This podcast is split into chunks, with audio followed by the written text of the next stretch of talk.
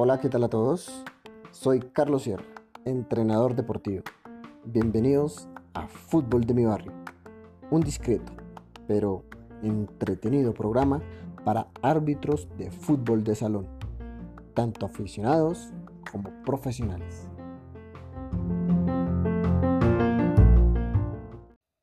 Retomamos el contenido de este podcast, Fútbol de mi barrio, capítulo número 10, regla 9. Para la FIFA, el futsal es el balón en juego y fuera de juego.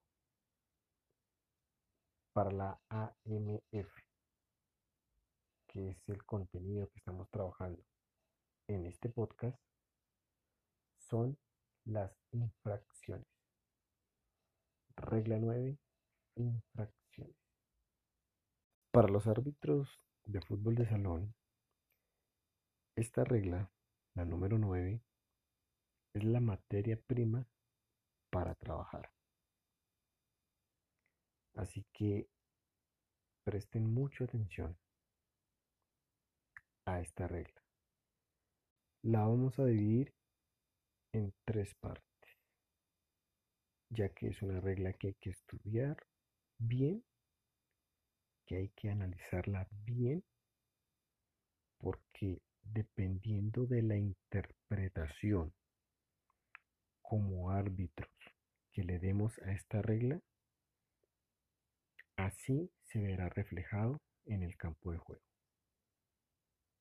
Entonces, la dinámica de este podcast, vamos a hacer la primera parte de esta regla, número 9. Hoy vamos a hablar de las faltas personales.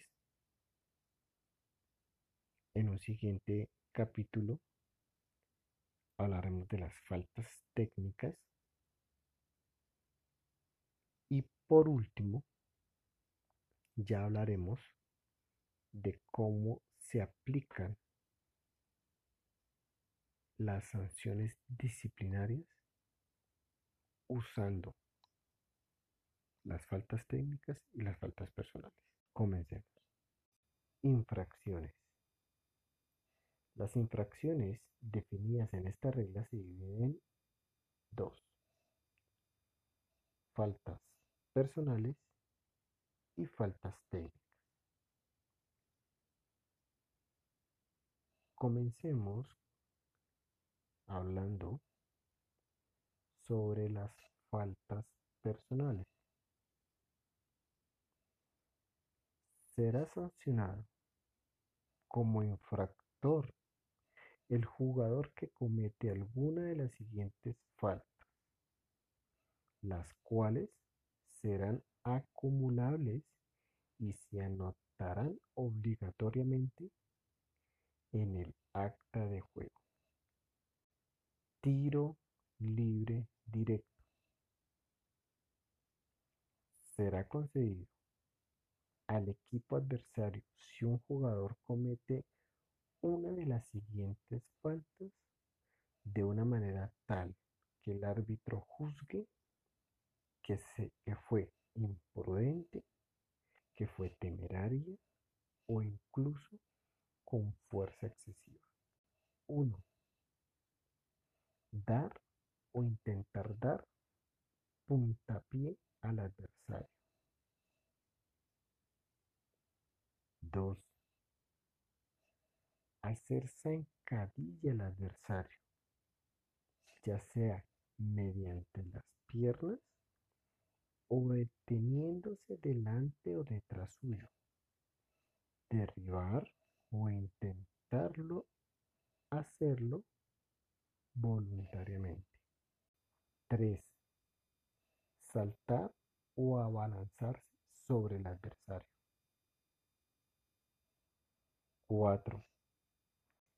Cargar al adversario por detrás, salvo que éste obstruya o dificulte la jugada. 5. Agredir o intentar agredir, escupir o intentar escupir o insultar al adversario. 6. Sujetar o empujar al adversario, impidiendo su accionar con cualquier parte del cuerpo. 7. Empujar al adversario con las manos o brazos. 8.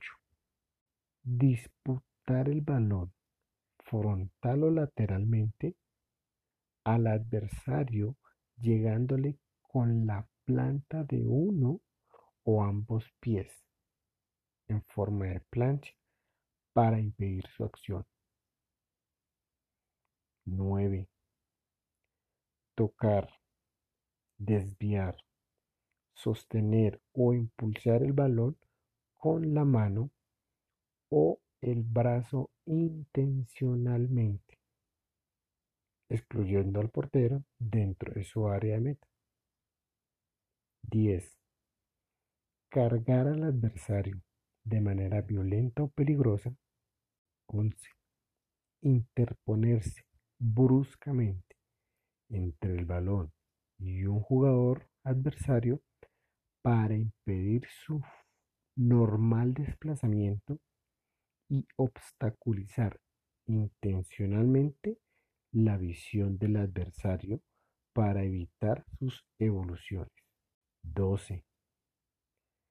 Cargar o impedir el libre desplazamiento del portero dentro de su área de meta. 13. Intervención del portero más allá de la línea de su medio campo, caracterizándose su participación por el momento y punto exacto en el que toca el balón.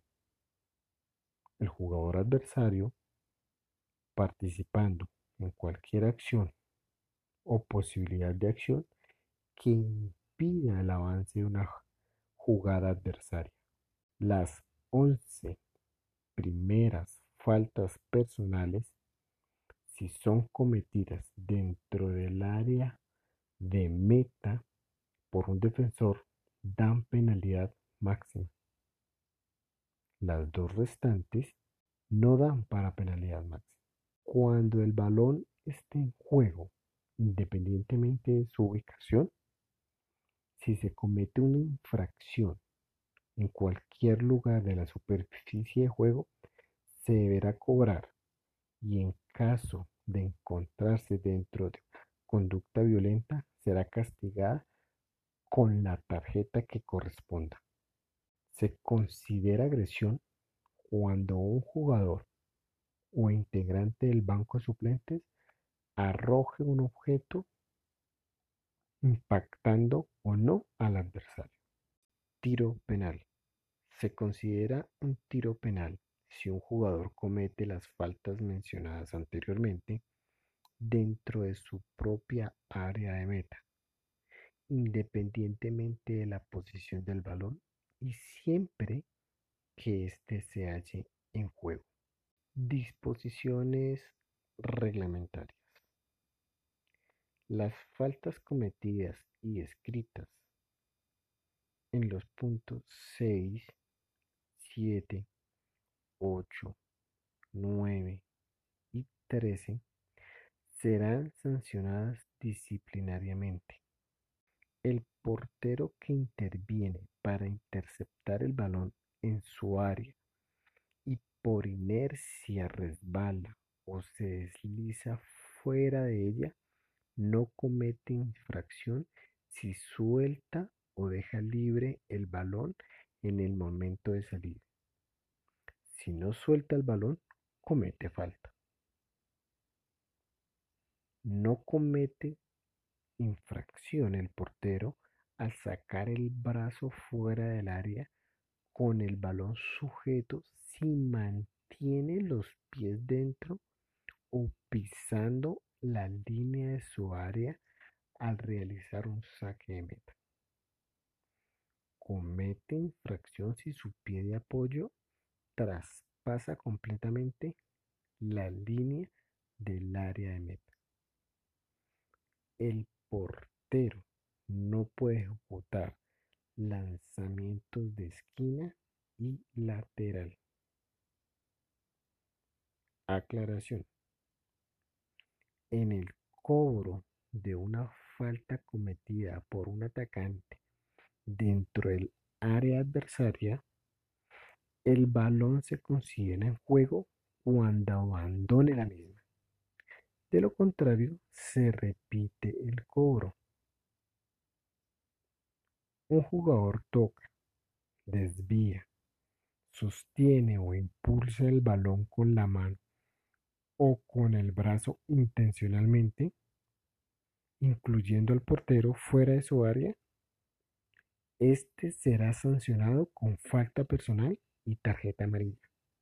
Si la acción es una mano no intencional, pero se saca ventaja de la misma, se sanciona con una falta personal, pero no se muestra tarjeta amarilla.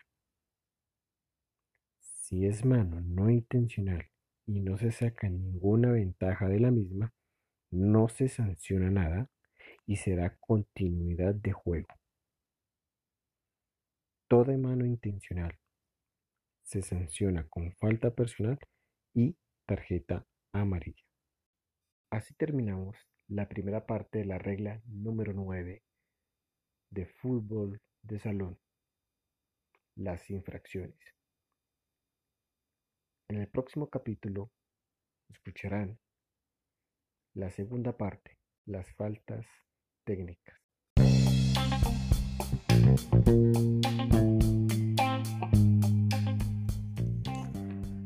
Síganme en Facebook como Fútbol de mi Barrio. Soy Carlos Sierra. Hasta la próxima.